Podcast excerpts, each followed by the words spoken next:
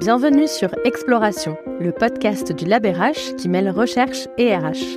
Le LabRH est une association qui fédère start-up et entreprises dans le domaine des ressources humaines dans le but d'inspirer les RH pour les rendre acteurs du futur du travail. Avec ce podcast, notre idée est de partager le regard que portent des chercheuses et chercheurs sur tout ce qui se fait d'innovant dans le domaine des ressources humaines. Bonjour, je suis Valentine Gattard et j'ai le plaisir d'être votre hôte pour l'épisode d'aujourd'hui. J'ai eu le plaisir de m'entretenir avec Géraldine Galindo, professeure de management et de gestion des ressources humaines à l'ESCP Business School, au sujet du fait religieux en entreprise. Géraldine nous parle ainsi des grands questionnements soulevés par cette thématique, nous explique à quel point ces enjeux sont à l'intersection d'évolutions sociétales et peuvent être considérés comme un sujet de management comme un autre, et donne quelques pistes pour réagir face à une situation de ce type. Je vous souhaite une bonne écoute. Bonjour Géraldine. Bonjour. Euh, je suis ravie de vous accueillir sur le podcast Exploration. Pour démarrer, est-ce que vous pouvez vous présenter en quelques mots? Tout à fait. Alors Géraldine Galendo, donc je suis euh, professeure de management et de gestion des ressources humaines à l'ESCP Business School. Donc dans cette école, je suis ce qu'on dit, ce qu'on appelle un enseignant-chercheur, c'est-à-dire que j'enseigne la gestion des ressources humaines, j'enseigne euh, également le personal branding, notre sujet euh, d'intérêt, et je conduis différents types de recherches. Donc des recherches euh, sur l'innovation et la RH depuis toujours, c'est-à-dire depuis que j'ai soutenu ma thèse. Euh, également sur le personal branding et euh, depuis 2009 aussi sur euh, la diversité religieuse en entreprise.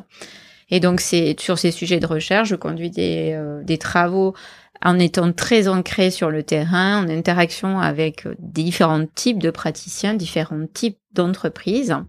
Donc ça, c'est la deuxième facette de mon métier. La troisième facette de mon métier, et que je suis investie euh, dans un certain nombre de responsabilités au sein de l'école. Donc, je suis responsable du euh, parcours euh, de GRH dans le programme Grande École à l'ESCP. J'ai aussi dirigé une chaire qui s'appelait Une usine pour le futur, avec pour cofinanceurs Michelin et Safran. Et j'ai aussi eu différents types d'autres responsabilités dans l'école. Donc, j'ai ces, ces casquettes-là et donc depuis 9 ans à l'ESCP, mais auparavant donc à l'université Paris-Saclay. D'accord, merci beaucoup. Euh, vous avez euh, co-coordonné et contribué à la publication d'un ouvrage qui s'appelle Religion, faits religieux et management, qui fait le point sur euh, nos connaissances concernant le management des comportements religieux au travail. Vous venez de nous dire que c'était un des sujets sur lesquels vous travaillez. Ben justement, j'aimerais en savoir plus. Est-ce que vous pouvez nous parler des grands questionnements que soulève cette thématique?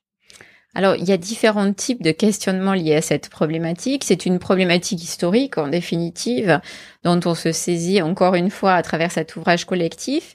La première problématique, c'est de comprendre pourquoi est-ce un sujet pour le management, même si depuis un certain nombre d'années, les différents travaux de recherche sont venus éclairer ce pourquoi, puisque euh, on a bien compris que cela relevait à la fois de demandes venant des salariés eux-mêmes, de revendications de leur identité, mais en même temps de demande des organisations aussi de gérer cette facette de la diversité, puisqu'on est sur une facette de la diversité. Mais comprendre le pourquoi, c'est aussi s'interroger sur les contextes nationaux, les contextes culturels qui peuvent expliquer euh, cette euh, situation-là, mais également sur les évolutions législatives qu'on peut rencontrer dans, dans différents types de pays. Donc je dirais que la première grande question est le pourquoi, la deuxième grande question est le comment, de manière assez naturelle. Comment gère-t-on dans les organisations ce sujet Alors on peut s'intéresser euh, d'abord à des pratiques mises en œuvre. On peut s'intéresser aussi au rôle de certains acteurs, donc des responsables diversité, euh, des managers. Mais on peut s'intéresser aussi dans le comment sur les dynamiques collectives et également individuelles euh, par rapport à ce sujet-là.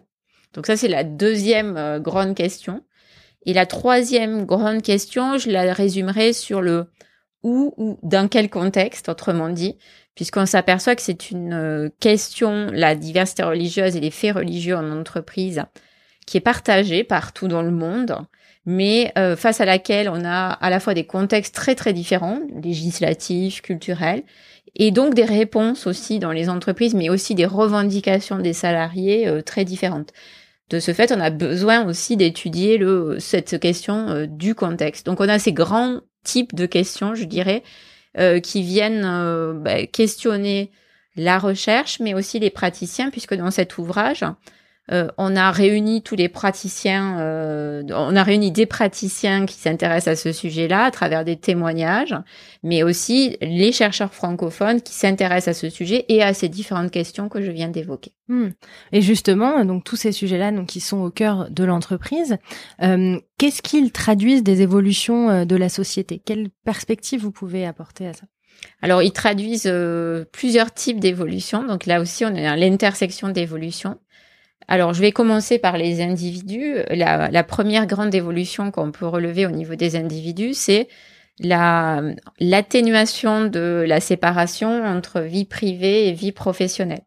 Et en définitive, on s'aperçoit que la question religieuse est une de ces illustrations de euh, la perméabilité entre ces identités et le fait que les salariés revendiquent ce que l'on appelle euh, en recherche l'identité globale. Ils veulent euh, qu'on les considère dans l'entreprise avec leur identité globale sans avoir à choisir entre ce qui relève de leur vie personnelle, de l'intime, entre guillemets, et du professionnel. Et donc ça, c'est une grande évolution. Alors attention, ce que je suis en train de dire, ça ne veut pas dire que ça concerne tous les individus, mais c'est une évolution quand même de plus en plus marquante qui se traduit euh, sur ce sujet-là par le fait que des individus arrivent avec euh, l'idée de ben, moi j'ai cette croyance qu'est-ce que vous faites vous en tant qu'entreprise pour vous adapter à ma croyance? Donc vous voyez, le rapport de force est un peu mm. inversé et on va être plus dans euh, l'attente vis-à-vis de l'entreprise, de l'adaptation par rapport euh, à sa croyance religieuse. Alors qu'auparavant, euh, pendant des dizaines et des dizaines d'années, on était de manière générale, encore une fois, plus dans une tendance inverse où on se disait, bah, le salarié va devoir s'adapter avant tout aux règles de l'entreprise. Mm. Et ensuite, bah, il verra comment euh, il arrive à combiner les deux. Donc, on a déjà cette évolution-là.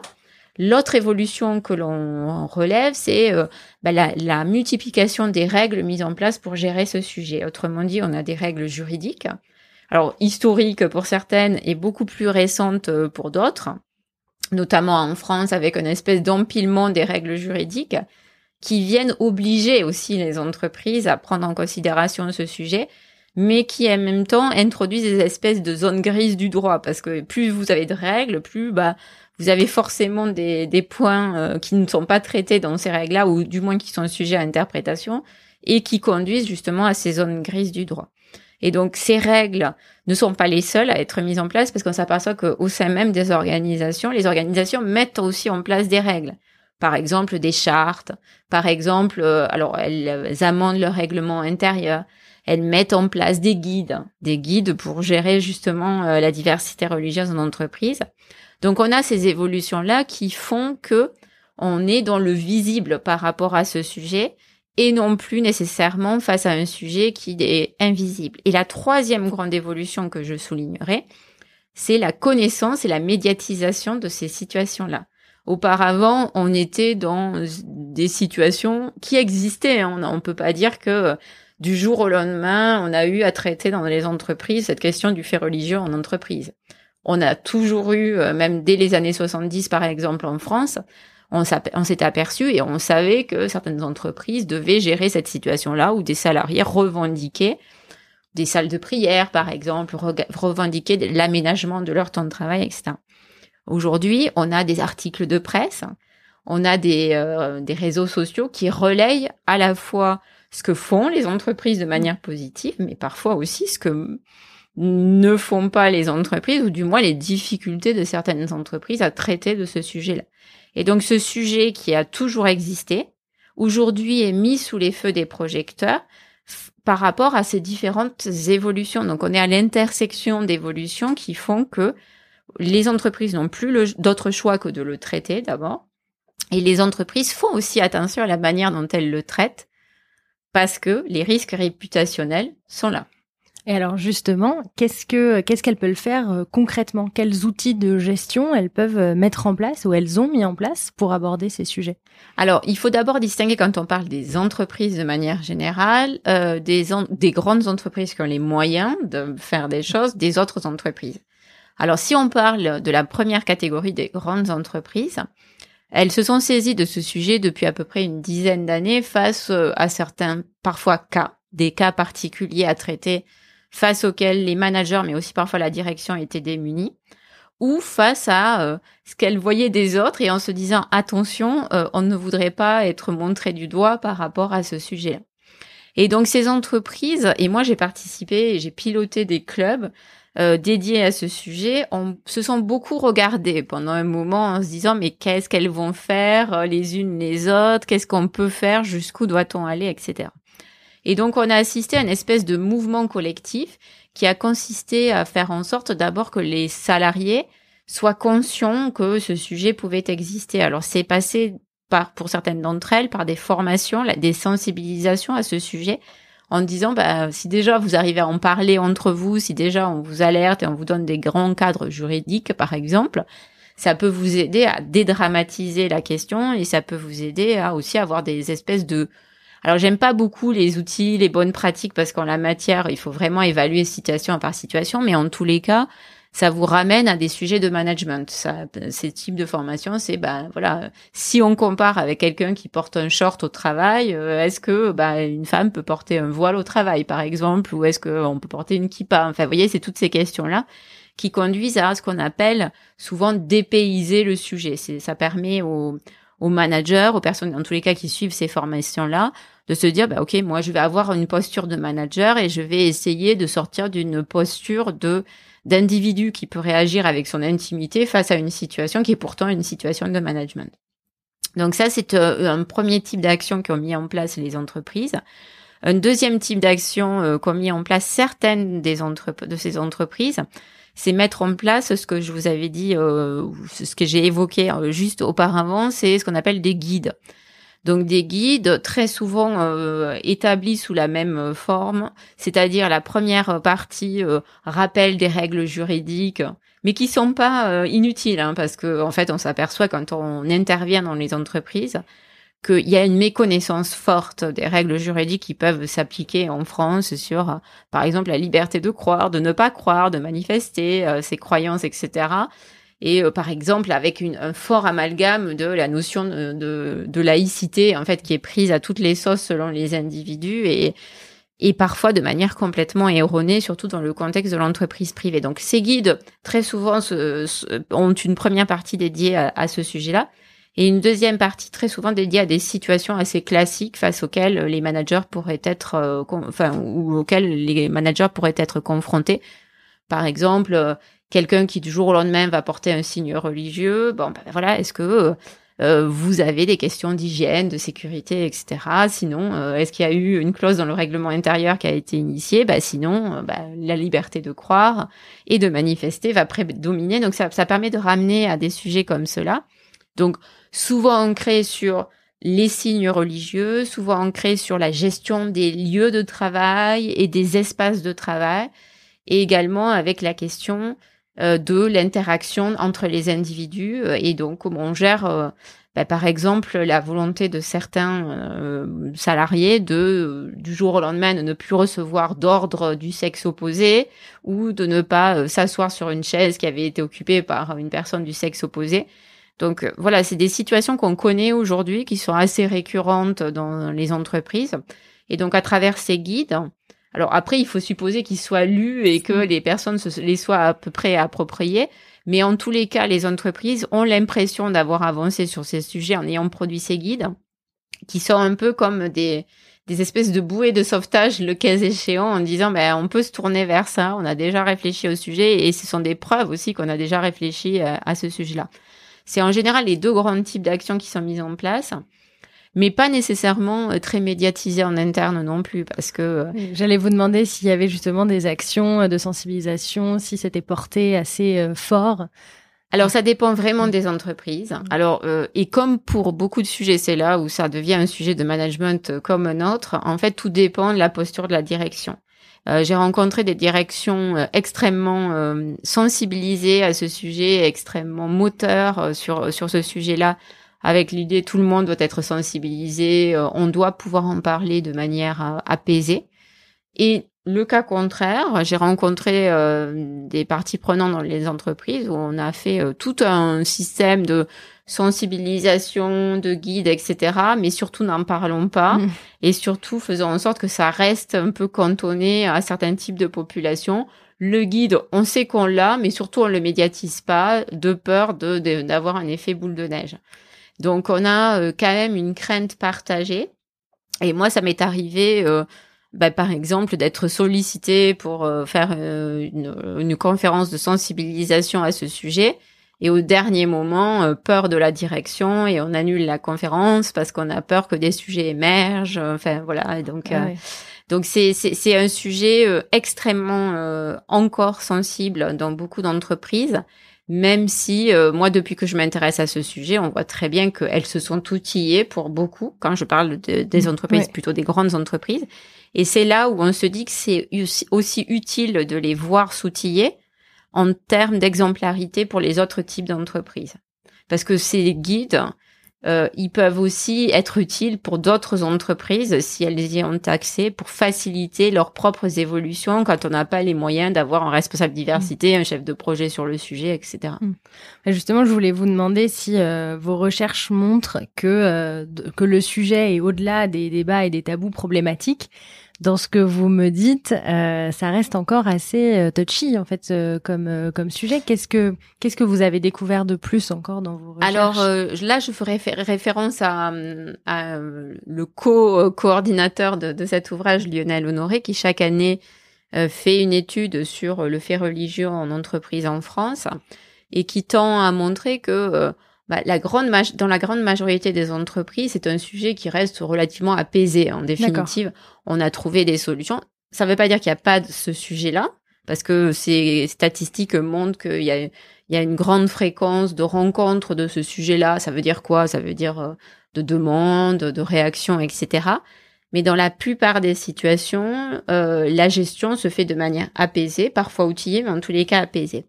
Néanmoins, ce que montre aussi euh, Lionel Honoré, c'est que dans les entreprises dans lesquelles ce n'est pas apaisé, on est dans une espèce de cercle vicieux en fait, où euh, bah, ces entreprises ont du mal à gérer le sujet, ce qui conduit à de nouveaux sujets et à, des lieux en fait, si vous voulez, d'entreprises qui sont euh, complètement, alors pas démunies, hein, mais qui sont face à une vague par rapport à ce sujet-là, souvent une des vagues collectives, il faut quand même l'avouer, et qui rend le sujet difficile à traiter. Mm. Donc, euh, je dirais pas qu'il y a une évolution vers la difficulté du sujet. Au contraire, je trouve que moi, dans, dans mes différentes euh, recherches, je vois très bien que c'est un sujet aujourd'hui dont on peut parler, parce que, enfin, mm. ça peut paraître paradoxal, mais moi, quand j'ai commencé mes recherches en 2009, quand j'allais interviewer les entreprises, on me disait, mais euh, nous, on veut pas parler de ce sujet-là, euh, c'est un sujet tabou. Mm. On s'aperçoit que la parole est relativement libérée tout est en étant mesuré, hein, parce qu'attention, on fait très attention et on va surtout essayer de pas communiquer à l'extérieur. Euh, faites attention, ne donnez pas nos noms, etc., parce que ça reste extrêmement confidentiel.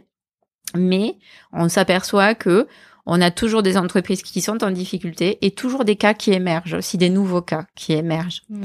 Et donc ces nouveaux cas qui émergent sont souvent surprenants. Et ce qui est intéressant, c'est de se dire aussi que ces nouveaux cas sont à la frontière. Alors quand je dis à la frontière, c'est euh, la difficulté à faire euh, que ces cas soient uniquement estampillés cas liés à la diversité religieuse, parce que parfois ce sont des cas qui renvoient aussi aux relations hommes-femmes. Ça peut être des cas aussi euh, qui renvoient à l'apparence physique de manière plus générale.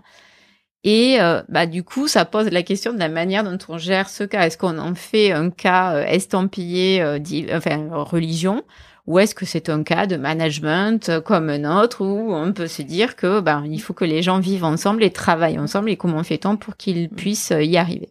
Mais c'est intéressant, ça veut dire que là, finalement là, le fait religieux peut être le symptôme d'autres choses, d'autres défaillances et être une des briques de, de, quelque chose et on n'est pas obligé de se focaliser sur euh, sur ça. Et c'est une vraie difficulté parce que bah, on est souvent à l'intersection. Hein, c'est parfois on appelle ça l'intersectionnalité. On est euh, à, souvent à l'intersection avec différents autres sujets et la question c'est de se dire dans les entreprises par quel euh, par quel fil va-t-on prendre ce sujet-là? Est-ce qu'on tire le fil religion ou est-ce que c'est plutôt un fil de question des genres dans l'entreprise Est-ce que c'est un fil de euh, ben, quelles sont les règles dans l'entreprise de manière plus générale pour aller vers la fameuse entre guillemets, je le dis toujours ainsi, inclusion? Euh, voilà, donc c'est vraiment toutes ces questions-là qui sont posées et qui rendent euh, quand même la question de la diversité religieuse assez difficile en entreprise. Euh, parce que on s'aperçoit que ça renvoie nécessairement, euh, enfin pas nécessairement, mais le plus souvent aussi à d'autres ressorts que simplement la question religieuse. Hmm. Et alors euh, justement, quel, pour terminer, quel, quel conseil vous pourriez donner à un manager ou à des RH confrontés à ces sujets?